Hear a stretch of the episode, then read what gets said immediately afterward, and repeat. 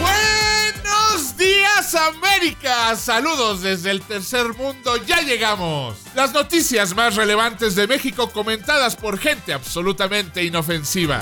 Nadie, absolutamente When Mexico nadie. sends its people, Yo solamente tengo un consejo que darles y they're es not sending their best. que no apoyaba la idea de la When, when, when Mexico sends its people, Es seguro que sea la más concurrida. they're not sending their best. No somos los mejores del mundo, pero, pero pues ya que. Desde México con amor. Esta semana en Desde México con amor. Domo Arigato Mr. San Juana se descubre red de bots operando desde gobierno federal. Ante la ley seca y la escasez, emprendedores venden alcohol adulterado. Corona Party, les contamos todos los detalles de la fiesta más exclusiva organizada por las primas de Ricky Moreno. Retachan a Bonilla en Baja California. No se quieren salir de Palacio de Gobierno por la cuarentena, dice. Se quedan con Romina Pons, Ricky Moreno, Osvaldo Casares y Ricardo Ribón, los bots peor pagados del Internet mexicano. Audible escuchas, ¿están listos para conocer una de esas historias que solo es posible que pasen en México? Una de esas historias por la que ustedes, nuestros paisanos que tanto amamos, siempre y cuando manden remesas, escuchan y dicen, ah, con razón el Grandpa se vino a los United. Pues póngase los audífonos y súbale machín porque es hora de que arroba Ricky Moreno lo lleve a una fascinante historia de misterio, intriga y sobre todo muchas tonterías. No necesito explicarle muy a fondo que durante la pandemia del coronavirus, la mayoría de los recintos culturales, como teatros, museos y table dance del país, se han mantenido cerrados al público. Bueno, menos los table dance porque les pusieron un drive-thru, pero en general todo está cerrado. Hasta aquí todo bien, pero recuerden, esto es México. La semana pasada se reportaron algunas irregularidades en un museo en Guanajuato. Haga de cuenta que Guanajuato es Utah. Y cuando digo algunas me refiero a 22 irregularidades para ser más preciso. Y cuando digo irregularidades me refiero a que desaparecieron momias a chingar su madre. Así es, al parecer 22 momias decidieron no seguir las recomendaciones del gobierno y no se quedaron en su casa. Ah, por lo del coronavirus, por, por lo de la san... Bueno, ya. Bueno, pues en el Museo de las Momias en Guanajuato, porque obviamente les pusimos museos a las momias. Ah, y no es cualquier museo. Tenemos la colección de momias naturales más grandes del mundo. Miren, ¿quién diría? Ni yo sabía eso. Pues en este museo no es la primera vez que pasan cosas como estas, según dieron a conocer diferentes medios locales. Pero entonces, ¿nos encontramos frente a un espeluznante caso de actividad paranormal? ¿Será que de verdad estamos ante el fin del mundo y los zombies se están agrupando para tomar el control de México y después del mundo? Es hora de gritar Scooby-Dooby-Doo, where are you? Mm, no. Si viniera el final del mundo y los zombies tendrían que agruparse, ni de broma lo harían en México. Tendría que ser en un país chingón, no todo tercermundista. Y pues lo que pasó no tiene nada de paranormal, sino todo lo contrario. Es muy normal en México. Resulta que los encargados a la hora de reportar la desaparición de las momias también increparon una administración deficiente por parte de los directivos y obviamente falta de presupuesto porque pues esto es México. La promotora cultural del Museo de las Momias de Guanajuato, Paloma Reyes Lacayo, acudió a instituciones públicas e internacionales para denunciar este hecho pidió la intervención del Instituto Nacional de Antropología e Historia y hasta de la Organización de las Naciones Unidas para la Educación, la Ciencia y la Cultura, la UNESCO. De los 117 ejemplares registrados en el inventario, tan solo se habrían podido verificar la existencia de 95 momias. La señorita Reyes Lacayo denunció el desconocimiento, la negligencia e irresponsabilidad en la gestión del Museo de las Momias de Guanajuato por la propia autoridad municipal ya que las momias suelen exponerse en ferias y festivales de carácter no cultural, sin ningún tipo de medidas de conservación en diferentes partes del norte del país, como Nuevo León o Zacatecas. O sea, básicamente traen a las momias de pueblo en pueblo en un tráiler y cobrando por entrada a la casita del horror. Y lo peor, peor, es que de la lana que se junta de andar paseando a estas tiesas en todo el norte del país, el dinero simplemente no está llegando, pues porque México. Pero antes de que, al igual que yo, caigan en llanto y paranoia porque 22 momias no están durante la peor pandemia de la historia mundial. O bueno, la que más duro yo he sentido porque es la única que he vivido. Pero a ver, ya salió el peine, ya se aclaró el problema y la mera verdad. Y resulta que las momias no estaban perdidas. Andaban de parranda, sí señora. No se crea, respetable amigo de audio. No estaban ni perdidas ni de parranda. Estaban en el área de conservación del museo. Es decir, nomás andaban escondidas. Es una mentira que hayan desaparecido, afirmó Jesús Antonio Borja, director de Cultura y Educación del municipio de Guanajuato. También aclaró que no están ni dañadas ni en peligro, sino porque son cuerpos que han tenido un desgaste natural de 150, 100 años o lo que sea, y que por mucho tiempo estuvieron expuestos sin vidrio ni protección. Por eso están en el área de conservación. Ya después de explicar dónde estaban las momias, decidió darle un golpecito a los vivos. Y el funcionario afirmó que la versión de Reyes Lacayo, quien dejó el cargo en enero del 2018 para contender por el gobierno municipal, ajá, quería su huesito, responde a intereses personales y dijo que 36 momias recibieron trabajos de limpieza que continuarán en cuanto termine la cuarentena. Entonces, mi querido amigo de Audible, esta fue una nota de esas que solo pueden pasar en México, donde el realismo mágico está presente en todos lados. Difícil sería solo hablar de la corrupción y las tranzas del gobierno. Hay que ponerle magia, hay que ponerle misticismo. Acá la noticia tiene que empezar con un vine a Comalá porque me dijeron que acá vivía mi padre, un tal Pedro Páramo. No más que esta nota fue en Guanajuato, fueron momias y fue pura pérdida de tiempo. Queridos, estimados, amados Audible Escuchas, el día de hoy les voy a seguir platicando sobre todo el relajo que se ha armado aquí, en su país vecino, con el motivo de la ley seca. Ya les he estado platicando en otros episodios que hay estados en los que ya no venden alcohol, las posibles ventajas que esto tiene y sobre todo el pánico que esto ha generado en nuestra sociedad. Porque sí, hay que decirlo con todas sus letras. México es un país muy borracho. Aquí prácticamente cualquier acontecimiento amerita decir salud. Que el bautizo del nuevo sobrino, la boda de la prima quedada, celebrar el éxito del compadre o curar las penas amorosas de tu amiga con unos buenos mezcales. Aquí en México siempre, siempre hay un buen pretexto para tomar. Ah, ¿no me creen? Les pido que vayan a YouTube y busquen Borrachos México. Les juro que me van a agradecer. Señor, ¿así venía conduciendo usted? Claro. Está usted tomado, ebrio. ¿Y qué? No he chocado. Pero puede chocar. ¿Y mis 50 mil pesos qué? El problema con nuestro amor a la bebida es que muchas veces nos hace tomar las peores decisiones. Y el otro problema es que muchos piensan o pensamos que no podemos sobrellevar la vida y menos la cuarentena sin uno que otro traguito de por medio. Y entonces le jugamos a chingón y nos ponemos a buscar alcohol clandestino, así como lo escuchan. Sí, sí, sí, ya sé. Para ustedes puede sonar muy raro que en México sea tan fácil conseguir alcohol. Pues bueno, a nosotros nos parece muy raro que ustedes puedan comprar rifles en Walmart. Ahora sí, que cada quien sus chupes, o sus armas, o sus formas de morir. Y menciono formas de morir porque eso es justamente lo que ha estado pasando de este lado del río Bravo con el alcohol adulterado. Resulta que más de 100 personas han muerto en los últimos días por comprar alcohol clandestino sin saber que estaba adulterado. El estado que ha tenido más casos hasta ahora ha sido Puebla, la tierra de las chalupas y la mejor comida mexicana, aunque los oaxaqueños se me encabronen. Hasta ahora en ese estado llevan 54 personas intoxicadas, de las cuales 42 han muerto y 12 se encuentran muy graves. El gobierno poblano, liderado por el gobernador con cara de Java de Hot, Miguel Barbosa, empezó una investigación y ya decomisaron más de 200 litros de alcohol adulterado, además de clausurar los lugares donde se vendía. Lo que sí no han aclarado es si ya encontraron algún responsable o qué le hicieron a los dueños de estos establecimientos. El segundo lugar lo lleva Jalisco, con 38 muertes y 97 personas intoxicadas. En este estado hay que aclarar que no se instaló la ley seca, pero tanto ahí como en otros lugares del país está sucediendo que aunque no haya prohibición, tampoco hay producto, y por eso la gente termina con botellas pirata. El gobierno del estado ha sido muy enfático en pedirle a la gente que revisen las botellas que compran y asegurar que estén cerradas herméticamente.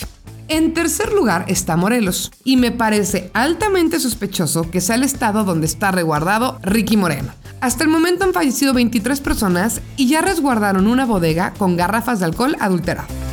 Por último se encuentra Yucatán, el único estado de la lista que ya tiene presos a los supuestos responsables de este acto que de verdad, queridos Audible escuchas, es atroz. Lo que sigue sin haber en absolutamente ningún lado es cerveza. Pero la fábrica de modelo en la Ciudad de México ya echó humo, así que todos estamos como fanáticos esperando que ese elixir de vida vuelva pronto a las calles. Mientras tanto, les pedimos que, si tienen familiares de este lado, les digan que no chinguen y por favor revisen bien a quién le compran alcohol. Es una verdadera mentada de madre andar esquivando al coronavirus para morir por un trago adulterado.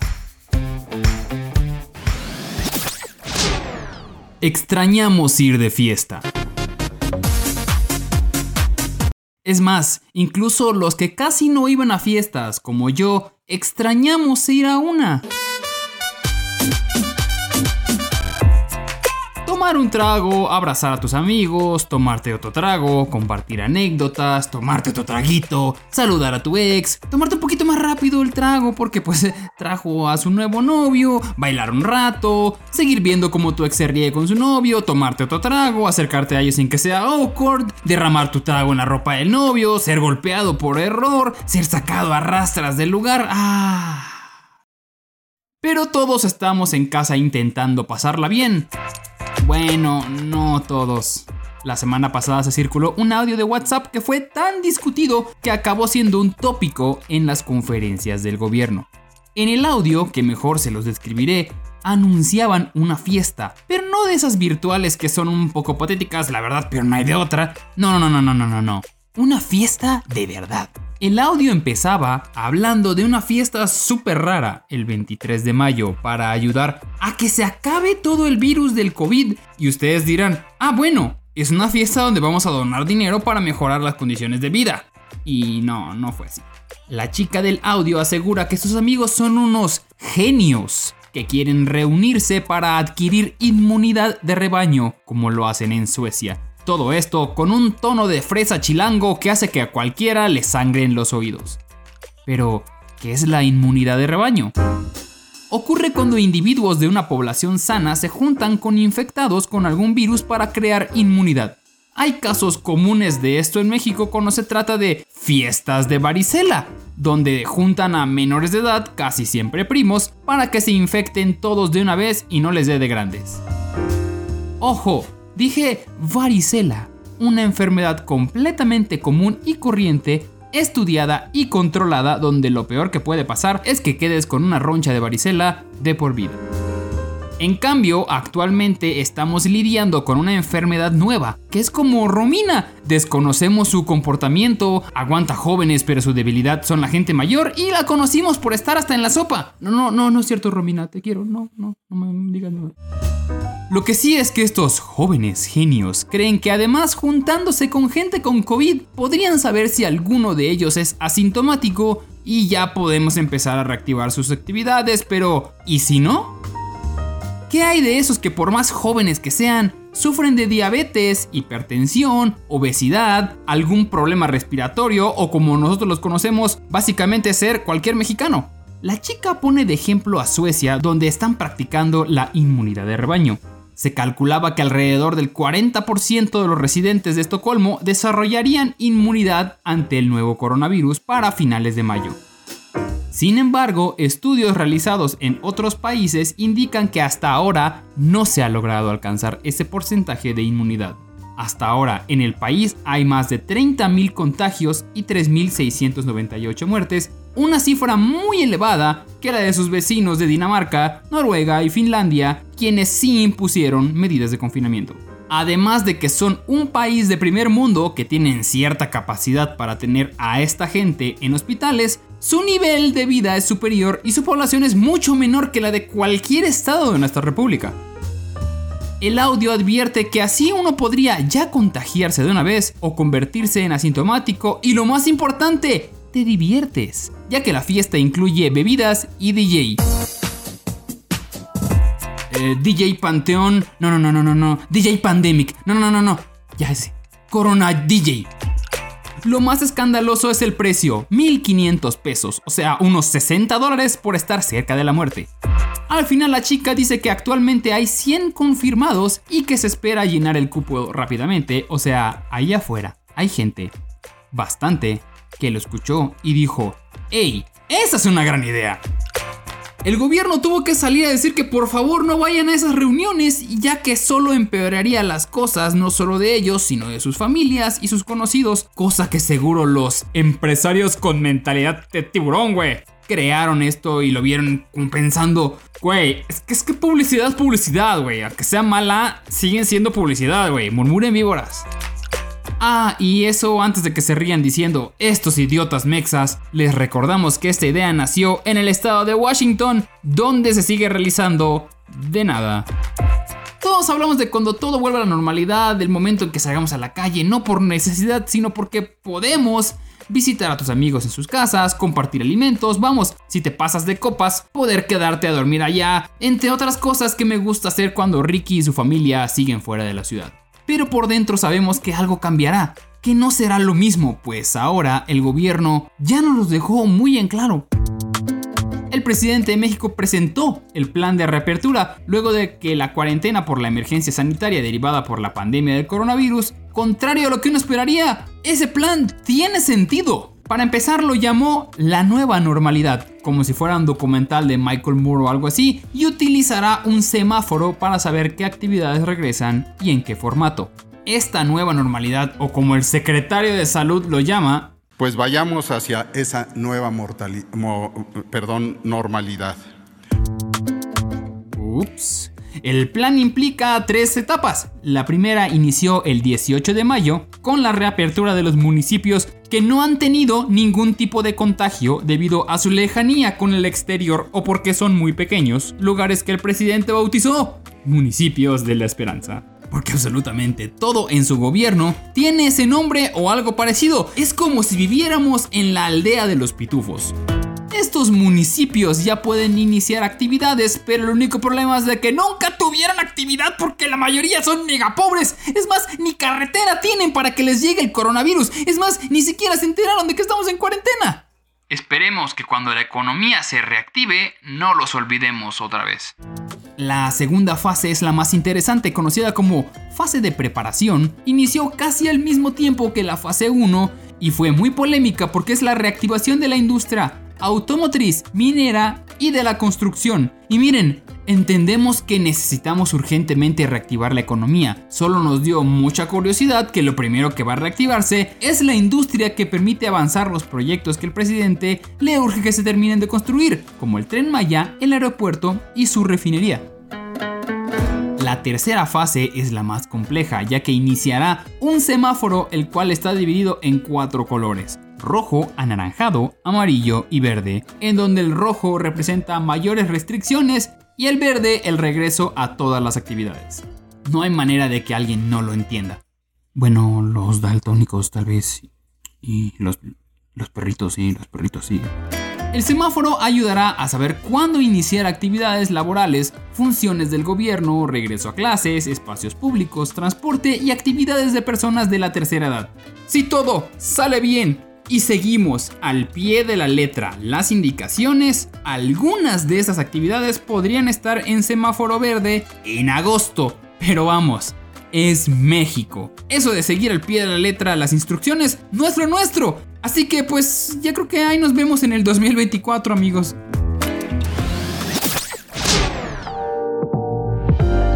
¿Se acuerdan de Baja California? Si usted es un ciudadano americano que ha visitado Baja California, seguramente se acuerda. Pero ¿sabe qué? Le voy a hacer el favor de fingir que no. Ya sabe, para, para efectos legales. Porque todo el mundo sabe que lo que pasa en Las Vegas se queda en Las Vegas. Y lo que pasa en Baja California no te puede alcanzar para pedirte pensión si no tiene un pasaporte. Mi nombre es Ricardo Ribón y soy el único integrante de esta producción que nunca ha viajado a Baja California. Guiño. No, pero en serio, nunca me llevan a ningún lado. Probablemente ustedes asocien el nombre de este estado con los Donkey Shows o la experiencia Mexican Curious, pero también por algún episodio pasado de Desde México con Amor en el que le hemos hablado de Jaime Bonilla, el político que hace un año ganó la gubernatura. Si usted no escuchó ese episodio, permítame poner en práctica la filosofía de crianza con apego que tanto me insiste mi esposa que intente y en lugar de regañarlos, procederé a educarlos. Aquí en México, los gobernadores duran en el encargo un total de 6 años, sin posibilidad de reelección ni de aumentar de ninguna manera su tiempo en el poder. 6 años y se la pelan. Adiós. Lo que sí puede pasar es que gobiernen menos tiempo. Por ejemplo, si renuncian o si ganan un puesto mejor en alguna elección, o en algunos casos muy raros puede pasar lo que ocurrió con Bonilla y Baja California, donde hubo una elección especial para elegir a un gobernador únicamente por dos años. Así estaba la regla desde el principio, dos años. Y no fue porque sí, no todo lo que pasa en Baja California se decide en medio de pastillas y destilados caseros, algunas cosas están planeadas. Por ejemplo esta. La razón por la que esto ocurrió es que su elección de gobernador siempre iba desfasada con las elecciones del resto de los estados de la República. Y no sé si usted lo sepa, pero organizar una elección es como tener hijos. Es estúpidamente caro y no es algo en lo que quieras estar gastando cada año. Amo a mi hijo. Pero hay una razón por la cual solamente tuve uno y después de ver las colegiaturas de su escuela me practiqué una vasectomía casera con el microondas y un hueso de mango. Entonces, en ese momento se decidió que el que ganara la elección solo estaría dos años, para que luego, acabando esos dos años, pudieran hacer una nueva elección, ahora sí con el resto de los estados, y gastar únicamente en una, para todos. Hasta ahí todo muy bien. Así se pusieron las reglas, así se inscribieron todos los candidatos y así votó la gente. Pero cuando ganó, Don Bonilla decidió que le había costado demasiado su victoria como para dejar que se le fuera tan rápido. Y dio la casualidad, fíjense qué curioso, que los diputados que iban de salida en ese momento aprobaron una ley para cambiar las reglas de su elección y que así se pudiera quedar cinco años. Tremenda casualidad, sobre todo tomando en cuenta que eran de oposición. No voy a decir que les hayan prometido dinero, o puestos, o que haya habido corrupción, y la razón por la que no lo voy a decir es porque ya recibimos un par de correos sobre consecuencias legales de decir cosas así sin pruebas. Eh, ya saben que nos pueden demandar y bla bla bla. Así que pues, ah, pues no lo voy a decir. Pero usted sabe. Usted y yo sabemos. Y los diputados lo saben. ¿Y sabe quién lo sabe todavía mejor y lo tiene más claro? Los contadores de los diputados. El problema con eso es que no puedes cambiar las reglas de una elección luego de que ya hiciste la elección. Y así se lo hicieron saber todos en su momento a Bonilla, cuando le dejaron caer más demandas que a mí si hubiera acusado de corruptos a los diputados que aprobaron la ley. Pero nunca lo dije. Oficialmente nunca dije que los diputados que aprobaron esa ley son unos tremendos corruptos. No lo dije y no lo diría. Bajo ninguna circunstancia diría yo que les compraron el alma y la decencia con tal de que Bonilla pudiera gobernar cinco años. Jamás lo diría, de manera oficial. Pero bueno, no todos son como usted y como yo, y aparte de las demandas tenemos que decirlo, hubo gente que lo apoyó. Por ejemplo, la secretaria de gobierno, doña Olita Sánchez Cordero, que en medio de la controversia, cuando todos estábamos enojados y comenzando las demandas de las organizaciones de la sociedad civil, ella le dijo esto en una conversación que no se dio cuenta que estaba siendo transmitida en vivo por Facebook. Ahorita acabas una declaración importante. ¿Ah, sí? Sí, muy Le dijeron, ¿es legal? Los cinco años le dije, es legal porque la norma está vigente y porque hay una norma es todo lo que necesitamos, ¿no? Aunque no nos den los cinco años, eso tengo. Para mí la norma eh, va a permitir. Y usted dirá, es que la agarraron infraganti, estaba queriendo quedar bien. Ok, ok, puede ser. Pero, ¿qué le parece que cuando al presidente le preguntaron en una rueda de prensa que por qué no intervenía, esto fue lo que respondió? Ya les dije, no tuve nada que ver, ya no es el tiempo de antes en que estas decisiones las tomaban desde arriba el presidente o eran consultadas al presidente y él daba la orden. Pero ¿qué cree? Esto fue en el pasado, cuando todos eran amigos. Y debo admitir que muy pocas veces me ha hecho tan feliz la cuarta transformación como cuando se enojó con Bonilla por unos temas del coronavirus y de una cervecera que usted conoce perfectamente porque se lo hemos explicado en episodios pasados. Y después de este pleito, y como parte del castigo, ¿qué cree que fue lo que pasó? ¿Qué cree mi ciela? Así es, lo desjuntaron del grupito de amigos y le tumbaron su gubernatura de 5 años. O sea, no ellos directamente, pero sí los jueces de la Suprema Corte, que actualmente está controlada por Morena y el gobierno federal. Así como Trump nombrando jueces a modo, aquí el nuestro ya lleva tres. no porque se hayan muerto. Una diferencia importante entre sus jueces de la Suprema Corte y los nuestros es que los nuestros duran en el encargo solo unos años. No estamos locos. ¿Quién los nombraría de por vida? Es un absurdo. Ups. O sea que a Jaime Bonilla le quedan dos años. Sale en octubre. ¿Sabe usted lo que significa esto? Que la mitad de su mandato lo pasó en medio de demandas y la otra mitad en cuarentena. Justicia divina, hermosa, karma, púdrete Bonilla. ¿Legalmente puedo decir púdrete Bonilla? Bueno, cualquier otro Bonilla. Baja California. Y aquí va un mensaje para Baja California. Usted está cerca de Baja California, usted está más cerca de Baja California que yo, por favor hágaselos llegar. Se salvaron por poquito. Piénselo bien esta elección que viene. El señor era de Morena, aunque se haya peleado con ellos, era de Morena.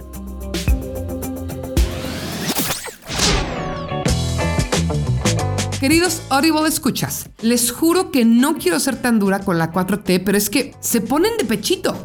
De verdad parece que están jugando en la escuelita a gobernar un país en lugar de hacerlo en serio. ¿Y qué? Pues se llevan a México entre las patas. El tropezón de esta vez tuvo que ver con un acuerdo que se publicó en el Diario Oficial de la Federación, que es el equivalente al Federal Register para ustedes. El acuerdo que publicaron lo había realizado el Consejo de Salubridad General y pues tenía que ver con el tema de todos los días, el COVID-19. Este acuerdo hablaba sobre cuándo reanudar actividades, cuáles eran esenciales y cuándo se iban a volver a abrir las escuelas. Pero bueno, el punto ni siquiera es el contenido del acuerdo en sí, sino que de repente, ¡pum!, lo borraron, así sin más, sin dar explicación alguna. Y pues como siempre sucede en este país, la gente se puso loca en redes sociales, específicamente en Twitter, y tuvieron que salir a decir su explicación. Según esto, lo que pasó es que se equivocaron y subieron un borrador que no era el acuerdo final. Entonces, pues pidieron disculpas y subieron el correcto. Pero quiero enfatizar, es el diario oficial de la federación. No es como un tweet que también ya ha pasado con muchas cuentas oficiales que se equivoquen. Así que bueno, yo aquí veo dos cosas. La primera es que parece ser que Twitter es la medida sobre la cual se basa el gobierno de México para aprobar, cambiar, recular y mejorar todas sus propuestas.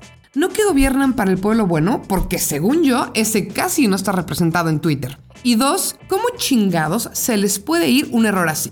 Antes de que un documento se publique en el diario oficial de la federación pasa por, no sé, al menos unas 20 manos. ¿Es en serio que nadie vio el error? ¿A quién le encargan estas chambas? ¿A un becario? ¿A Osvaldo Casares? Estoy de acuerdo en que es un tropezón estúpido e intrascendente, pero lo que es increíble es que algo así suceda en el gobierno de un país. Ay, mi México, tan mágico y tan mal hecho. San Juana Martínez. No son dos palabras, no es San Juana, no es de ninguna manera una santa, aunque sí tiene cara de Juana y de Martínez. Yo soy de nuevo Ricardo Ribón y cuando repartimos las notas, lo primero que me dijo Ricky Moreno fue, ¿escogiste esas dos por qué? ¿Te querías encabronar este episodio? Y creo que un poco sí, tenía razón. Ya que ya hablamos de Bonilla, pasemos a otra de las joyas de la 4T, una de la que ya hemos hablado también antes, y tan enemigos somos que me bloqueó en Twitter. Quiero abrir un breve paréntesis para actualizarles sobre esa situación. Primero, les recuerdo que en la primera temporada les explicamos que en México es ilegal que un funcionario público bloquee a un ciudadano de sus redes sociales. Y cuando le mandé el mensaje a San Juana por medio de este audio show, prefirió borrar su cuenta a desbloquearme. Ok, a lo mejor no fue nada más por mí. A lo mejor fueron muchos los que le exigieron que los desbloqueara. Pero coincidió con el mensaje que yo mandó y quiero creer que soy así de importante.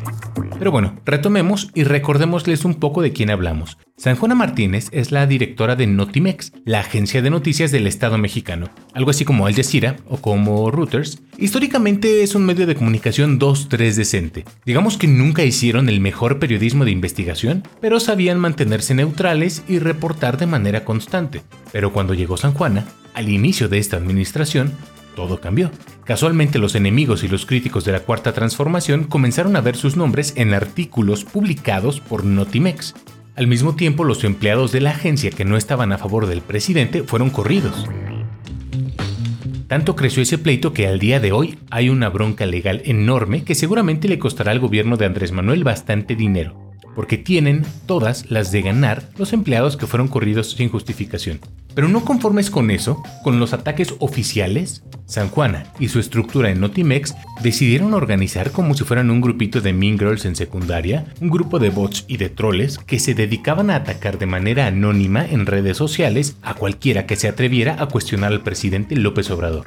Lo anterior lo reveló una investigación del portal de Carmen Aristegui, la periodista favorita de niños y chairos, hasta hace unos meses cuando se atrevió a cuestionar a San Juana.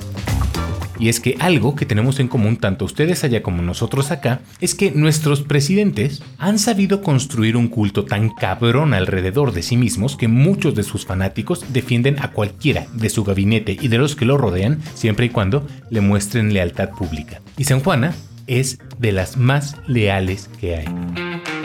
Entonces, lo que pasó fue que a pesar de que había pruebas y se hicieron públicos los chats en los que los altos mandos de Notimex organizaban ataques a periodistas, a políticos, a ciudadanos miembros de la sociedad civil y en general a cualquiera que pidiera cuentas al gobierno, la moraleja para la gente de la 4T es que la mala fue Aristegui.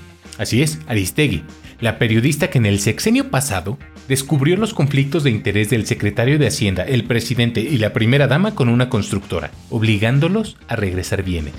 Uno de los escándalos más grandes en la memoria reciente de la historia política mexicana, gracias a ella. Ahora es la mala, y no, no San Juana, la que en el sexenio pasado dijo que a los 43 estudiantes de Iguala que desaparecieron se los llevaron a unos hornos de pan, sin la más mínima prueba. Pero ella es la buena, no Aristegui la que denunció hace dos sexenios el alcoholismo del entonces presidente Calderón y le costó el puesto, a Calderón, al principal enemigo de AMLO. No San Juana, San Juana que es la buena, la misma San Juana que cuando unos periodistas le preguntaron por los corridos injustificadamente, ella dijo que no era cierto y que cuando llegaba a sus oficinas hasta le aplaudían. Creo que la mejor manera que tengo de explicar esto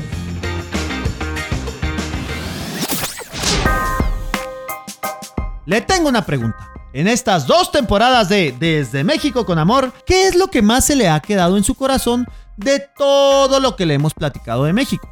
¿Que es un gran país? ¿Que tenemos las mejores playas del mundo pero los peores gobernantes? Bueno, tal vez no los peores porque ustedes tienen a Donald Trump, pero sí andamos en el top 5. ¿Que somos un país con problemas en el presente pero con mucho futuro? Obi babies. Pero, lo que a mi juicio ha sido algo en lo que yo, su amigo, su bro, su clica, arroba Ricky Moreno, ha hecho mucho hincapié, es que México es todo menos pobre. Tenemos hartos recursos naturales. Somos, hasta antes de la cuarta transformación, el país con más tratados comerciales del mundo mundial, además de ser el pueblo que más horas trabaja por jornada laboral según la OCDE. A pesar de esto, México es uno de los países más inequitativos del mundo. En la última medición sobre la pobreza en México, el Consejo Nacional de Evaluación de la Política de Desarrollo Social indicó que el 43.8% de los mexicanos viven en condiciones de pobreza. Sí, es el siglo XXI, la cúspide del desarrollo humano y México tiene 53 millones de habitantes viviendo en pobreza. ¡Hey! Pero que no decaiga ese ánimo. Venga ese ánimo arriba. Sonríe, papá. Limpiecito. Porque por lo menos hay salud. Mm, bueno, no mucha salud. Pero bueno, hay algo, sí, bueno, mm, bueno. Pero esta nota no se trata sobre cuántos pobres hay en México, sino cuántos ricos sabemos en México. Porque si hay 43% de pobres en México, quiere decir que hay 57% de ricos en México. Am I right? ¿Eh? ¿A poco no? Venga, limpio papá, limpio. Pues justamente eso es lo que quiere saber el partido en el gobierno, el Movimiento de Regeneración Nacional Morena, o como cariñosamente le decimos, el nuevo PRI. La propuesta del partido del presidente Andrés Manuel es de modificar la constitución para que el Instituto Nacional de Estadística, Geografía e Informática mida la riqueza que los mexicanos tenemos. Mire, para darle contexto, el INEGI es el equivalente al Census Bureau de Estados Unidos, o sea, nada tiene que andar haciendo midiendo la riqueza, pero ya saben, hashtag México. Bueno, pues Alfonso Ramírez Cuellar, presidente de Morena y exnovio de la esposa del presidente, dijo que el INEGI debería de dar cuenta de los resultados que arroja la totalidad de los activos con los que cuenta cada mexicano. El INEGI también debería tener acceso a las cuentas del Servicio de Administración Tributaria, el SAT, el que cobra los impuestos, y a toda la información financiera y bursátil de las personas, propuso este carismático líder comunista de Morena. En un comunicado, Ramírez Cuellar apuntó que el INEGI debe ser facultado constitucionalmente para medir la concentración de la riqueza en nuestro país, debido a que hay miles de millones de dólares que constituyen una riqueza totalmente inobservada. A ver, a ver, a ver. El tema es muy sencillo. Como en su primer intento de ser partido de gobierno, Morena va a salir con malas métricas, ya se están inventando otras nuevas. Básicamente quieren decir, sí, dejamos más pobres, pero allá hay un rico que no solo es rico, sino que hasta alberca tiene. Entonces, ese rico vale por tres pobres y pues no estamos tan mal. Esta propuesta no es la única tontería, hay más, muchas más, y hasta existe un plan llamado Acuerdo de Unidad y de Solidaridad Nacional, el cual, según explicó Ramírez Cuellar, es un análisis que incluye las propuestas de especialistas en la realidad política, social y económica del país frente a la emergencia económica y sanitaria por la que atravesamos. Pero, afortunadamente, entró un rayito de coherencia y de celos a Palacio Nacional y el presidente Andrés Manuel rechazó la propuesta de Morena y del exnovio de Betty. El preciso dijo que no creía que fuera correcto, ya que se tienen que mantener en privado lo que significan los patrimonios de empresarios y de todos los mexicanos. AMLO consideró que es importante disminuir la desigualdad entre los mexicanos, pero para ello aseguró el gobierno está trabajando para garantizar que los ciudadanos vayan subiendo la escala social, por lo cual ayuda el combate a la corrupción, bla, bla, bla, bla, ya saben, lo decía. A ver, es que el presidente es todo menos tarugo. Imagínense que por fin llega al poder. ¿Y van a medirle la riqueza que va a ganar? Hombre, ni lo mande Dios.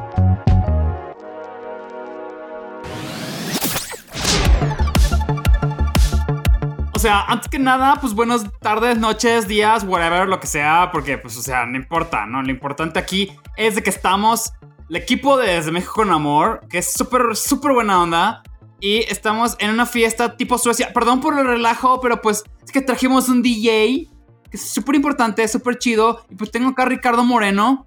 Como siempre, güey, en el rebaño presente. Aquí, papá, acá está, está Romina Pons, güey. Acá pasándola súper increíble, güey. Mira, tenías que fingir la voz, güey. Idiota. Ah, y, y porque alguien tiene que traer los refrescos, güey. Ricardo Ribón, güey, obvio, güey. Verga, Osvaldo, yo sé que estás haciendo tu mejor esfuerzo, pero la voz de, de Yuca Fresa, no mames cómo la odio, güey. Sí, yo también la detesto. Oigan, Perdón, pues, perdón, gran- amigos, ¿saben qué? Me, me necesito bañarme. semana, ¿eh? Gran semana eso de la fiesta tipo Suecia, ¿eh? Que llegó hasta, hasta el mismísimo Palacio Nacional, güey. Y luego dijeron que no era cierto, pero sí era cierto. Por No, empeza- siempre fue em- cierto, güey. No, pero es que empezaron a decir, ah, no, es que eso es una fake news, es un audio falso. Y es como, no, eso no era un audio falso. no. O sea, qué lástima que los cacharon, pero, güey, no estoy tan seguro que nos hizo, ¿eh? Seguro, güey, vamos de las águilas, güey, a bosques, güey. No, ¿Qué- no se hizo. Bravo. A Valle Ay, Bravo. bravo. Pues quién sabe, sucedió apenas unos días. Igual no nos, no, no nos hemos enterado, igual y sí sucedió. Estoy seguro que como esa se han hecho varias reuniones. No, cientos de miles, güey. O sea, a, a ver, en muchas noticias sale, acaba de salir que ya tumbaron una boda, güey. Una boda de 300 personas. Llegó la tira, la policía, los cops y bad boys, bad boys, what you gonna do? Y se los chingaron, güey. Pero a ver, es diferente la gente que hace su fiesta valiéndole madres el coronavirus porque quería hacer una fiesta, a la gente que hace la fiesta a propósito para contagiarse porque cree que esa es la solución. Es exactamente lo mismo, güey, ¿no? O sea, ya Y fuera. ya salieron los números de Suecia. No les está yendo bien. No, no, no. Se está yendo de la fe. Es que, a ver, a nadie le está yendo bien. Absolutamente nadie, porque no es una cuestión de ricos, pobres, güeritos, o sea, todos. Nueva. Zelanda, güey. Nueva Zelanda que ya mide el bienestar como quiere que lo haga Andrés Sí, Manuel. pero hay más, hay más ovejas que humanos allá. Bueno, Islandia, Islandia que a cada uno de sus habitantes le hizo la prueba. Bueno, también son tres, güey. Pues son cuatro, Sí, no, claro. Y Sí, son sí, más sí, en sí. máquina. Y son Sí, primos, justamente. Bueno, deme, justamente. llegaron y ¿cuántas pruebas van a querer? Deme cinco, digo, por si, por si llega alguien más. Oigan, Sí, y hablando aquí de en México ofreces pruebas y la gente se cuida las rodillas pensando que les va a sacar el líquido. O sea, no, no, no. hablando de estos países ricos, yo creo que es momento de platicar de cómo el presidente, bueno, no el presidente, la borregada de Morena, hablando de- de- del rebaño, propusieron pues que el INEGI no nomás mida a los pobres, también se tiene que estudiar a los ricos, porque claro está, o sea, hay mucha riqueza oculta, güey, o sea, ¿cómo sé que dentro de tu casa no tienes un Ferrari, güey? O sea, ¿cómo sé A que ver, dentro ya de tu casa, güey? ¿Te, te suena el nombre de Shenli Yegon? Ya pasó. ¿Hay, hay cuántos? ¿200 millones de dólares ahí? En cash, en cachete. Cash, o sea, sí, mientras unos tienen piso de tierra, otros tienen pisos del tío Sam, o sea, de, de puro Lincoln y no sé quiénes vengan de los billetes gringos, perdón. Y es que ahí es lo que yo les decía. Nunca he visto uno. Yo, yo, yo, yo no entiendo cuál es la finalidad de este gobierno. Es decir, por ejemplo, el PRI, el PRI bueno, el de antes, el que sí servía, ese nos querían robar y ya. Pero pues en el Internet te hacían algo. Estos no entiendo cuál es la finalidad de medir las cosas como la riqueza. O sea, si nos quieren hacer Venezuela, o realmente no le saben, o yo la verdad no los logro descifrar. Yo creo que lo que pasa con este gobierno de la Y ya. O sea, sí son muy idiotas, pero creo que lo que pasa es que les encanta sentirse moralmente superiores. Y para ellos es equivalente ser pobre, ser humilde, a ser bueno y ser superior. Entonces, eh, les gusta un poco hacer que la gente se encabrone con los que tienen más. Creo que parece. quieren que todo funcione como si fuéramos eh, católicos, ¿sabes? Como que tienen que ser pobres, todos ser pobres, excepto nosotros, Es que me acaba de donde ganar ellos son el. Vaticano. Es eso, es el discurso católico de que si eres pobre te vas a ir al, al cielo. Entonces, es esta visión de las cosas de que si, si, si estás jodido, estás bien. Entonces, Pero ellos no se quieren hacer ricos. jodidez. Ah, pero claro, a ver, la más obvia es Jade, Jade, Jade Kolpolensky, que es la presidenta de Morena. Salud. Sí, pa- parece, ya quisiera. Con No, que era la presidenta. Era la presidenta. porque Era la presidenta. Porque el actual presidente es el ex de la esposa de Andrés Manuel. Que fue la Es que, que prese- además que fue el que presentó No olvidemos. esto, güey. No olvidemos. todo queda entre familia. Y pues entonces se compran cosas carísimas. O, o la Estefanía Veloz, ¿no? Que es una comunista con tenis Gucci de ¿cuántos dólares? ¿Mil, dos mil dólares? Y que su papá mató a Colosio. Pero esa es otra historia. Vámonos con, el- con otra historia. porque ya, ya nos estamos desviando de los temas. Como Colosio en campaña que lo desviaron a Lomas Taurinas. ¿Por qué? ¿Por qué? ¿Por qué? Hijos de la chingada. Bueno, Pero bueno, ver, estamos hablando de que es una religión de fanáticos y no hay nadie más fanático que la gente de la red AMLO en Internet y la cantidad de bots que ahora nos enteramos que son eh, manejados por una élite que tiene puestos en el gobierno. No, O sea, no nos enteramos. Nos lo demostraron a través de pruebas, de, estudios, de señal. O sea, es que, a ver, era, era un secreto a cuatro, a, ¿cómo se dice? A cuatro voces. Un secreto que todos A sabían. voces nada más sin número, pero Sí, bueno. no, Es que somos cuatro aquí, Ribo. Échale, es que, es que tú no te comprometes el con el proyecto, güey. O sea, comprométete con lo que haces, Ribo. Por eso te decía Somos eso. cinco, la audio escucha igual en cuenta. Se los escucha. los- los ¿Por escucha. qué quieres ningunear que que Uriel que escucha? va a sus fiestas tipo de Catepec. Oigan, pero es que es eso, la diferencia es que ahora sí se los comprobaron, hay estudios, o sea, ya no es nada más el, ay, se me hace que la red AMLO existe, no, Pero güey. era muy obvio, ¿no? Pero con pruebas. Ahora, Sí, ¿qué está dices? dices lo que dijo el presidente, yo le creo a San Juana.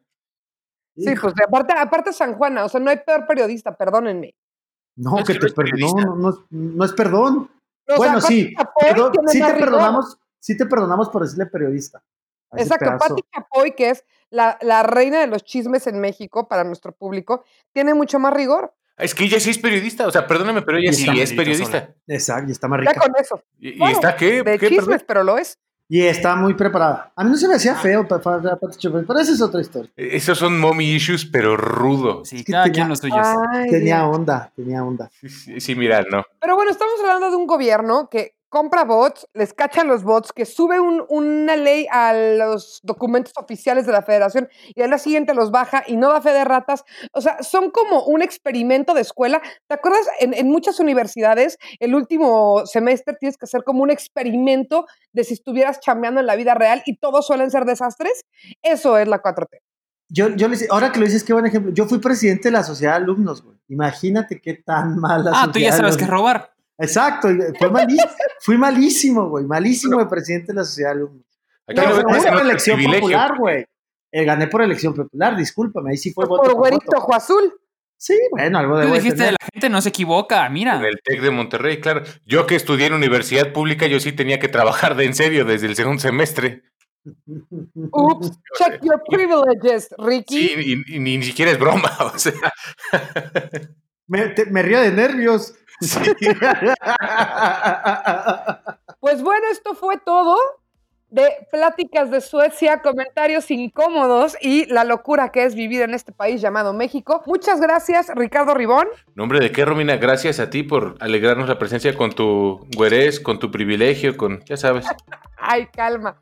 Gracias, arroba Ricardo Moreno. Ah, es que sí me siento en Suecia, ¿eh? Cuando nos despide Romy, ¿eh? Se siente Suecia, se siente que aquí está. Osvaldo Casares. Desde tipo Suecia con amor, con amor, güey. Eso por amor. Y yo soy Romina Pons y nos escuchamos la próxima semana en una emisión más de Desde México con Amor.